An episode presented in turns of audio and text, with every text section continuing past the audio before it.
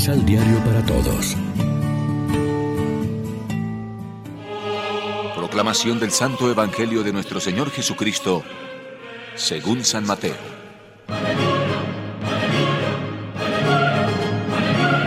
El reino de los cielos es semejante a una red que se echa al mar y recoge peces de todas clases.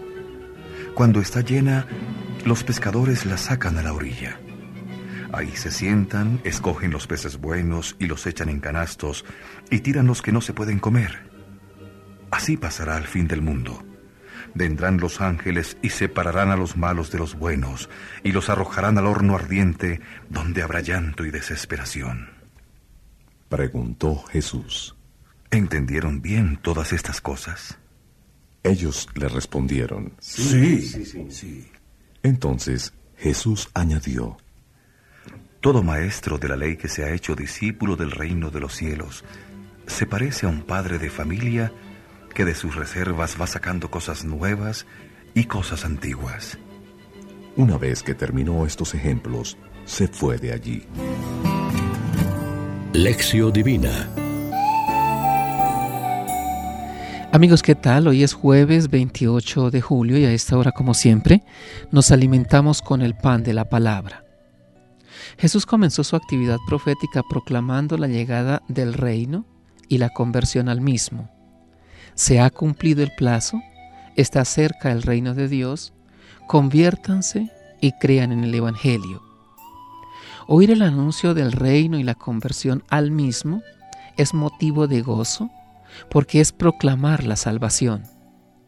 Pero a pesar de hablar continuamente del reino, Jesús no nos dejó un tratado sistemático sobre el mismo, ni siquiera una breve definición, tan solo un mosaico de imágenes, parábolas y dichos que constituyen apuntes sobre el reino. Uno estaría tentado a meter en la memoria de un ordenador todos esos datos para su procesamiento exhaustivo. Vano empeño. El reino no es un objeto de manipulación electrónica. Aunque en algo se parece a los microchips, dicho sea con todos los respetos, en las enormes virtualidades que en sí misma encierra la diminuta semilla del reino. El reino de Dios es su absoluta y amorosa soberanía en la vida y el mundo de los hombres. Es el contenido de la buena nueva de la salvación humana por Dios mediante la vida, muerte y resurrección de su Hijo. El reino es Dios mismo que se manifiesta en la persona y humanidad de Jesucristo. Por eso el reino es el determinante de las actitudes evangélicas del discípulo que sigue a Cristo y que se resumen en amar a Dios y a los hermanos, viviendo el espíritu de las bienaventuranzas. El reino es el sustrato de toda la espiritualidad cristiana la base de nuestra alegre esperanza, el fundamento del compromiso temporal inherente a la fe y la máxima exigencia de la moral cristiana que pide una conversión profunda a Dios y al hombre. Por todo ello es fe, esperanza y caridad en ejercicio. El reino es un valor que cotiza siempre en alza.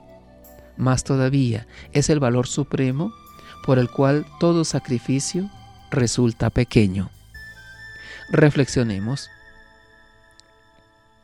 ¿Sabemos ponernos en manos del divino alfarero para permitirle que nos vuelva a crear en gracia y santidad cada vez que el pecado nos destruye? Oremos juntos. A Señor, que la diminuta semilla del reino sea la fuente perenne de las actitudes básicas de nuestro seguimiento de Cristo al ritmo de las bienaventuranzas. Así mediante la amorosa soberanía de tu voluntad, se realizará tu reinado en el mundo en que vivimos. Amén. María, Reina de los Apóstoles, ruega por nosotros.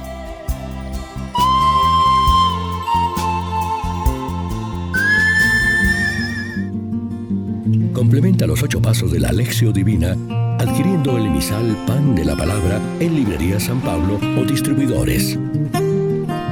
Más información www.sanpablo.co Pan de la Palabra. Vive la reflexión.